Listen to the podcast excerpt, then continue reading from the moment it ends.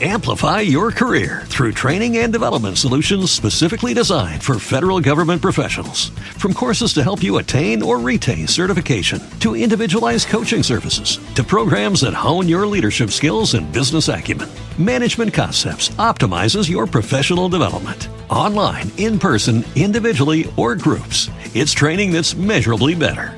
Learn more at managementconcepts.com. That's managementconcepts.com.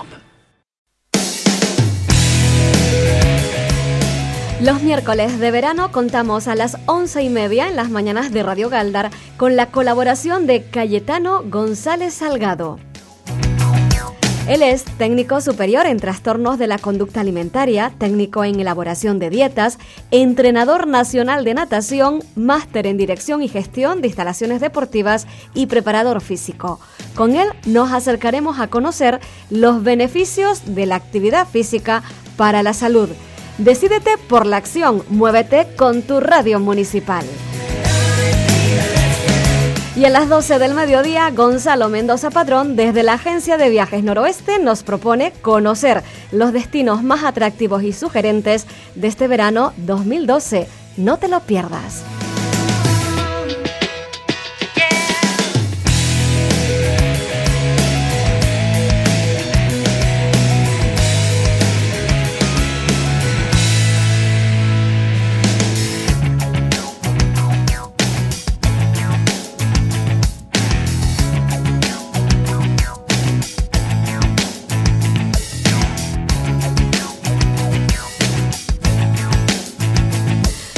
Estamos de enhorabuena, estamos de estreno por segunda temporada. Recuperamos la colaboración de nuestro próximo invitado, Cayetano González Salgado. Entre otras muchas cosas, él es técnico superior en trastornos de la conducta alimentaria, técnico en elaboración de dietas, entrenador nacional de natación, máster en dirección y gestión de instalaciones deportivas y preparador físico. El currículum es más amplio, pero con esto nos basta y nos sobra para ponernos en forma, movernos aquí en la radio municipal y decidirnos por la acción. Muy buenos días, Cayetano, bienvenido. Buenos días, gracias, Eulalia. ¿Qué tal? ¿Cómo estás? Bien, bien. ¿Cómo pasas este verano y esta, este tiempo de fiesta? Pues nada, bien, bien, empezando, empezando un poquito la fiesta y aquí otra vez a intentar inculcar a la, a la gente que nos escuche pues un poquito de, de los beneficios de la actividad física para la salud. Bueno, es a lo que te dedicas, es tu modo y estilo de vida, porque yo te sigo en Facebook y siempre estás pues eso, subiendo artículos relacionados con el tema. Sí, bueno, en mi muro de Facebook he pensado que aparte de, de poner otro, otro tipo de cosas, que suelo poner pocas, eh, lo más que suelo colgar son eh, diferentes artículos que aparecen en diferentes prensa sobre todo lo relacionado con la salud y el ejercicio físico. Sí. Ujú. Bueno, yo estoy convencida que este tiempo nos va a motivar ¿eh? Bueno. para mm, quienes todavía están así un poco rezagados, que sepan y conozcan los beneficios de la actividad física para la salud. Vamos a empezar por ahí. si Sí, vamos a, vamos a recordar un poco porque esto ya- este tema ya lo tratamos eh, el año anterior en la otra colaboración, pero siempre es bueno recordar a las personas eh, los beneficios porque la gente sabe lo que hay que hacer, pero no sabe por qué tiene que hacerlo. Muy bien, Eh, eh, entonces, em, en, primer, en primer lugar, la actividad física es esencial para el mantenimiento y mejora de la salud. Eso yo creo que nadie lo discute. La prevención de enfermedades y sobre todo mm, la actividad física contribuye a la prolongación de la vida y a mejorar su calidad. ¿eh? Eh, aquellos que quieran que su vida mejore sin ejercicio físico, sin actividad física, mm, lo van a tener un poquito más complicado que los que sí lo hacen. ¿no? Sí, yo recuerdo de, fíjate, se nos quedaron cosas grabadas contigo, Cayetano, que decías que la maquinaria del ser- el cuerpo humano está preparado para, para el movimiento, para la acción. Exactamente. Que el sedentarismo es lo peor porque hay un, un poco, hay falta de engrase. Si uno no se mueve, no, Exactamente. no El- funciona el, bien. motor del cuerpo, el que siempre está en movimiento, es el corazón. El corazón no se para nunca. Cuando se para, por desgracia, mm, dejamos de existir. Entonces, nuestro cuerpo está preparado para, para eso, para moverse. Y, y- los beneficios que tiene la actividad física, mm, mm, por ejemplo, no solo se ven a nivel físico, que también. Pero también tenemos a nivel eh, psicológico. La actividad física mejora el estado de ánimo, disminuye el riesgo de padecer estrés, ansiedad, depresión, que son enfermedades que eh, están, parecen que están muy de moda, sobre todo con el tema de la crisis ahora, gente en paro, etcétera, que tienen mucho tema de depresión. Entonces, el ejercicio físico, la actividad física les puede ayudar a salir, a dar un paso hacia adelante, a mirar las cosas con más optimismo, a buscar soluciones que a lo mejor estando en su casa encerrado, eh, practicando el sedentarismo, porque el sedentarismo también se practica, eh, no van a lograrlo. entonces, ese es un beneficio que debemos tener en cuenta en este, en este tiempo. Claro, ya salir de casa es un paso. Y luego que distraemos, ya con el, el tema de que tú dices, oye, pues me voy a dar una vuelta, voy a...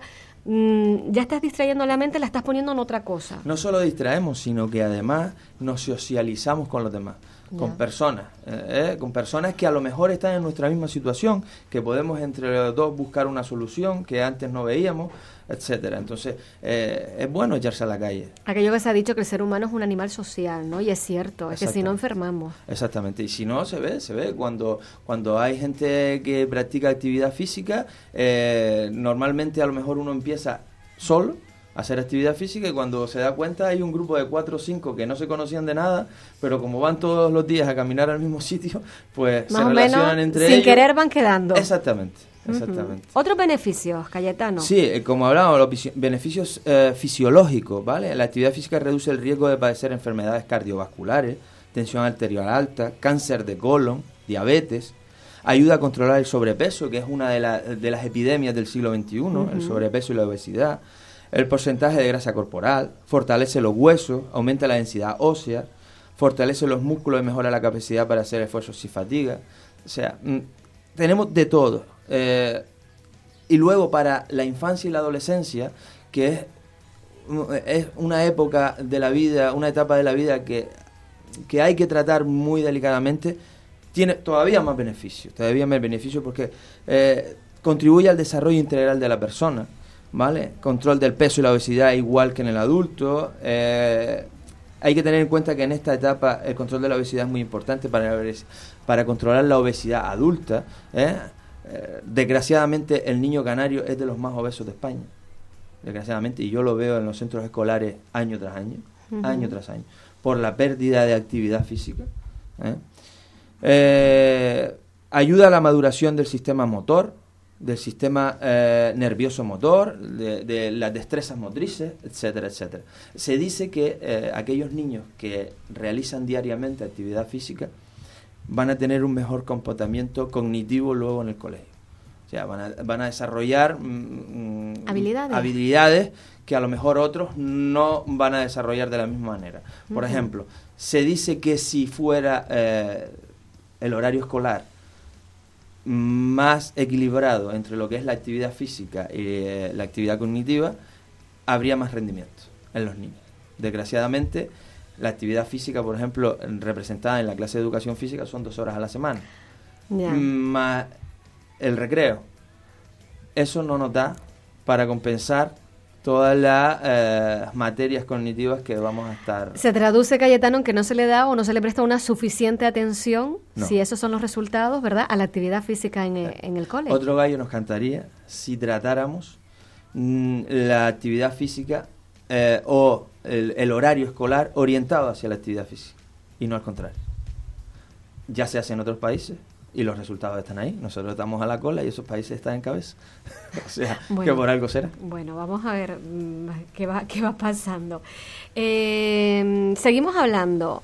Mm, claro, hay algunos aspectos, por ejemplo, no sé, eh, también aquí hay una especial... Mm, eh, perjudica bastante el asma, el tema del asma, ¿no? Y las alergias. Sí, ese era un tema que yo quería tratar hoy. ¿Cómo, eh, ¿Cómo se combina, por ejemplo, el tema de estar afectados por una determinada patología que más o menos es común o frecuente en nuestro medio con el, con, el deporte? Es, frecuente en Canarias por eh, todo el tema de, del clima, sobre todo, ¿no? El clima que tenemos aquí en Canarias, eh, tres o cuatro calimas al año. Eh, llueve poco, se limpia poco, la atmósfera. A veces hay más humedad de la cuenta que también influye, etcétera, etcétera. ¿no? Entonces, este era un tema que yo quería tratar hoy más de forma específica. ¿Por qué? Lo digo porque han habido padres que se han acercado a a mí, eh, como profesor de educación física, oye, mi hijo no puede hacer educación física porque tiene asma. Y, y mi respuesta siempre ha sido, su hijo puede hacer educación física, perfectamente. Es más, necesita hacerlo. Ay, Cayetano, me está entrando un poco, te voy a decir una cosa, me está un poco la risa porque hubo tiempos, yo los recuerdo, que hasta por la regla no se hacía educación física. Bueno, eso ella... Es, la excusa esta, hombre, hay reglas también y reglas. Sí, no, no, no. Vamos a ver, seamos respetuosos. evidentemente. Pero es verdad que, que, la educación física quizás por esa falta de, de concederle mm. eh, mm, la autoridad que tiene, ¿no? La disciplina eh, cuando uno tenía alguna... Ah, pues no hacemos educación física. Evidentemente, sobre todo por el desconocimiento. Sobre todo por el desconocimiento. Son más los beneficios que tiene que los perjuicios, mm, mm, sea la patología que sea. En el caso de, que tú me estás eh, comentando del periodo, de la regla de las chicas, bueno, es una excusa muy normal. ¿Todavía hoy? Sí, sí, hoy, hoy en día todavía más. Por el desconocimiento, sobre todo de los padres. Porque si hubieran padres que dijeran, Tú tienes la regla, muy bien, pero tu regla no es exagerada como para tú no poder hacer actividad física. Porque yo la explicación que le puedo dar al, alumno se la doy de vez en cuando cuando lo quiero oír, a lo mejor a niños de bachillerato, ¿vale? Que ya son más conscientes y ya tienen otro tal. Eh, yo, es decirle, mira, la actividad física genera endorfinas, las endorfinas alivian el dolor, por si te duele. Otra cosa es que tú tengas una regla muy eh, abundante y entonces mm, yo, yo como profesor te recomendaría que no lo hicieras. ¿Entiendes? Es preferible que no lo hiciera, pero bueno. Pero esos son, son casos puntuales. en el caso del asma. En el caso del asma, a ver, ¿qué pasa con el, asma? En el caso del asma, igual. El, asma es una enfermedad crónica, sobre todo que tiene mayor prevalencia en lo que es la edad pediátrica, ¿no? y, y, por ello, por ello, eh, por el desconocimiento que hablábamos, eh, a muchos, eh, a muchos niños les impide hacer diferentes cosas. sobre todo actividad física en los colegios, diferentes actividades que requieren un sobreesfuerzo y tal como hablábamos, el cambio climático, la contaminación, el incremento, eh, ha, aumentado ese incremento de, personas asmáticas, sobre todo en los países desarrollados, en Canarias más. Que hay un mayor índice, es decir, se ha elevado el número de personas afectadas por este tipo de... Sí, y personalmente, por, por mi profesión, te puedo decir que mm, echando la vista atrás en estos 20 años de, que llevo dando clase, yo no recuerdo un año en el que como mínimo no hayan habido tres o cuatro niños eh, asmático. Asmático. En mis clases. O sea, con su medicación preparada para, en el caso de que... La necesitase. De, necesitarla, ¿no? Eh, evidentemente, al ser una enfermedad crónica, los enfermos de asma deben acudir a revisiones periódicas, seguir un tratamiento de por vida, muchos de ellos, hay veces que el asma desaparece, pero muchos de ellos eh, deben seguir un tratamiento de, de por vida y también es cierto que deben evitar mm, ciertas actividades peligrosas, pero no todas las actividades. No meterlas a todas en el mismo saco, que es lo que generalmente por desconocimiento hacemos. Tiene asma, pues le limitamos esa parte de su vida. Es que desgraciadamente esto es como la pescadilla que se come la cola. Estamos hablando de que queremos prevenir la obesidad infantil y aquellos niños que tienen ese tipo de patologías, si no hacen actividad física, son los que luego van a padecer ¿eh? la obesidad infantil. Y no solo van a padecer la obesidad infantil, no solo van a padecer asma, sino todo lo relacionado con la obesidad. Entonces, ¿cuál, eh, ¿qué sería mejor? ¿Tener a un niño controlado haciendo actividad física aunque tenga asma, que pueda hacer actividad física sin ningún tipo de problema? ¿O tener con asma y encima con obesidad, con los problemas que, eso supone. Cuando llega Cayetano al momento del diálogo, tú como profesor, que te viene, pues generalmente el padre o la madre a contarte, oye, mi niño tiene asma, mm, y en principio a lo mejor vienen a decirte que no va a ser educación física, si tú mantienes un diálogo con ellos, terminan cediendo diciendo, bueno, pues si es así, se fían del profesional y, mm, y terminan Hasta el momento no he tenido ningún caso en el que eh, se hayan cerrado a, que, a no hacer educación física a los hijos.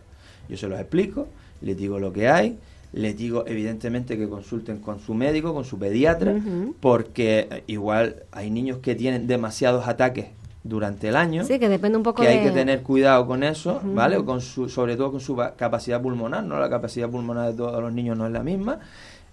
Una vez eso esté aclarado y no haya una cosa demasiado grave, les digo, la el único requisito es que el niño debe tener el Ventolin, como todo el mundo decimos, Sí. ¿no? Su medicación para, en el caso de encontrarse un poco... Eh, hay que reconocer que el niño cuando hace un esfuerzo físico, el niño asmático sobre todo, Se si uno nota. normalmente se cansa, el niño asmático se va a cansar Lo más. evidencia mucho más, Pero, claro. pero, ahora veremos en los beneficios que tiene la actividad física, cómo mejora que él, el propio niño, conozca, se conozca a sí mismo cuando hace actividad física y cuando no lo hace. Pues venga, vamos a ello. Di- digo, eh, lo, que, lo que hablábamos, ¿no? Lo que hablamos antes, que eh, a pesar de que, de que todos los casos de asma se presentan eh, en una versión leve, ¿no? Eh, sin embargo, a pesar de esta condición que les hace un poco especiales, el tema del asma, el deporte no solo está prohibido, sino que este les aporta muchísimas ventajas. No solo no está prohibido, No exacto, no está no, prohibido, no lo vamos a descartar. Pero no es que lo prohíba yo, o que no lo prohíba yo, es que no lo prohíben los médicos y los pediatras, que son los que más lo recomiendan. Y eso hay que tenerlo en cuenta. Muy ¿vale? bien. ¿Por qué? Porque mejora su desarrollo, evidentemente. Ayuda a reducir el número de crisis. La actividad física hace que la capacidad pulmonar cada vez sea un poquito mejor. Entonces, el número de crisis que puede ir teniendo el niño a lo largo del año, a lo largo de, de los meses, puede ser cada vez un poquito menos. Contribuye a disminuir la ansiedad y el, episodio de nerviosismo si se sufre un episodio. El niño sabe, ya controla un poquito más su cuerpo si está cansado porque realmente está cansado, si le está dando un, ataque, etcétera. Mejora la condición física del pequeño. Al mejorar la condición física del, del niño, se mejora prácticamente todo. Enseña tolerancia, resistencia al dolor y a los desengaños. Le enseña a ganar y a perder. Muchos niños asmáticos, cuando se ponen a jugar, a competir, muchos de sus ataques son por ansiedad. De no, de no poder conseguir algo porque quieren hacer más, pero no. Si tú haces deporte, si haces actividad física, sabes hasta dónde puedes llegar, sabes controlarte, etcétera. Ayuda a su integración con el resto de compañeros. Claro. Pero es más, yo quiero mm, lanzar un, un- lanzar un, un, un dardo, un- una pullita a aquellos padres que tienen a su hijo sin querer hacer actividad física porque tienen asma. Y, y no por prescripción médica, porque mm, a Se no ser que antepone sean- el miedo. Exacto. El desconocimiento Exacto, también. sí. Yo solo les nombraría grandes deportistas olímpicos con asma que van a actividades, a- que van a competiciones deportivas de altísimo nivel. Por ejemplo, por poner un ejemplo, en la Olimpiada de Barcelona 92, más del, entre el 8 y el 12% de todos los atletas de todos los países eran asmáticos. Ah, sí, yo ese dato no lo conocía. Solo de la delegación española, 22 atletas eran asmáticos. Solo de la delegación- española, que llevaríamos unos 300, 400 atletas, eran asmáticos Anda. en Barcelona 92. Es más, Miguel Indurain, que yo creo que todo el mundo conocerá, Bueno, sí. ciclista que ha ganado 5 tours, campeón del mundo, campeón olímpico, es asmático. O sea que, si Miguel Indurain es asmático y hacía un deporte, evidentemente que yo no recomiendo para los niños que empiezan, como es el ciclismo mm, eh, de esfuerzo, de un que, que requiere un gran esfuerzo, Sí. ¿vale? Si Miguel Indurain era asmático y hacía ese tipo de deporte, Es que era fuera de serie. todo el mundo puede hacer actividad Yo física. recuerdo un compañero que fue a hacer el Camino de Santiago y se lo encontró. Bueno, se lo encontró, es que no supo que era Miguel Indurain, simplemente le estaba haciendo una subida y la estaba pasando canuta, dejando incluso peso atrás porque no podía y dice que le pasó a alguien como un rayo en esa subida y detrás iba la Guardia Civil que lo estaba de alguna manera escoltando. Cuando llegó al sitio se enteró que era Miguel Indurain, Sí, pues, pues fíjate, es asmático. asmático. Sí, em, eso sí, eh, eh, también hay que tener una cosa en cuenta, que era lo que hablábamos antes. Existen deportes que evidentemente están completamente contraindicados. Venga, vamos a matizar, exacto. Por Eh, ejemplo, el buceo. buceo. Está eh, contraindicado, sobre todo el buceo, lo que es son- el buceo con eh, ¿vale? Sobre todo el buceo con botellas. ¿Y esto por qué, Cayetano? Yo no entiendo. Evidentemente, si te da una crisis asmática a 20 metros de profundidad, Ah, ya, claro, ya, ya. eh, eh, lo tendremos un poco difícil para, para responder, a, a- para tener una respuesta adecuada a esa, a esa, a esa crisis. ¿no? Entonces, evidentemente, ese tipo de deporte, a no ser que seas un profesional muy, muy, muy cualificado, que hayas empezado desde muy jovencito y ya conozcas perfectamente tus limitaciones, mm, al que está empezando, incluso al adulto, porque el asma no solo se presenta en los niños, que es la mayor incidencia, sino también se puede presentar en la edad adulta, con menor incidencia, pero tal, no se le recomienda este tipo de ejercicio. No se le recomienda. No se recomienda aquellos ejercicios, sobre todo cuando estamos empezando a la actividad física, aquellos ejercicios que supongan un esfuerzo excesivo por ejemplo, una carrera de fondo. Yo no, le recomendaría a ningún, a ningún niño que se apuntara a una carrera de fondo. Hombre, esto ya es sentido común eh, también. Sentido común, exactamente. Pero la natación es muy buena. Es muy buena eh, cualquier tipo de actividad física que no requiera ese tipo de esfuerzos, como puede ser, por ejemplo, un deporte de equipo, en el que uno controle sus emociones, sus sensaciones, que esté dirigido por un profesional. ¿Vale? Eh, el ciclismo es muy bueno a niveles no competitivos.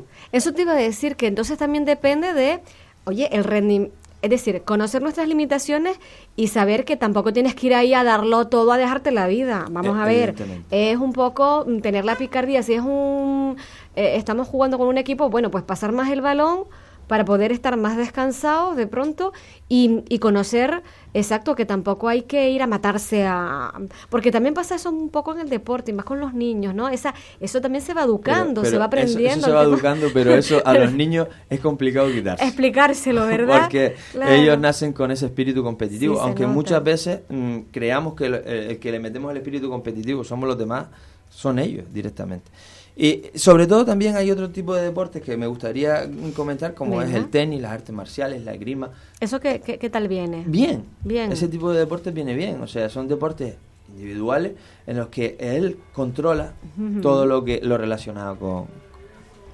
Muy bien. Bueno, y yo creo que también es interesante porque a veces cuando hablamos de hacer deporte, Cayetano, eh, nos metemos a saco en todo y hace falta un precalentamiento o algo hace falta antes, ¿no? Evidentemente, para todos, para todos. hace falta un asesoramiento.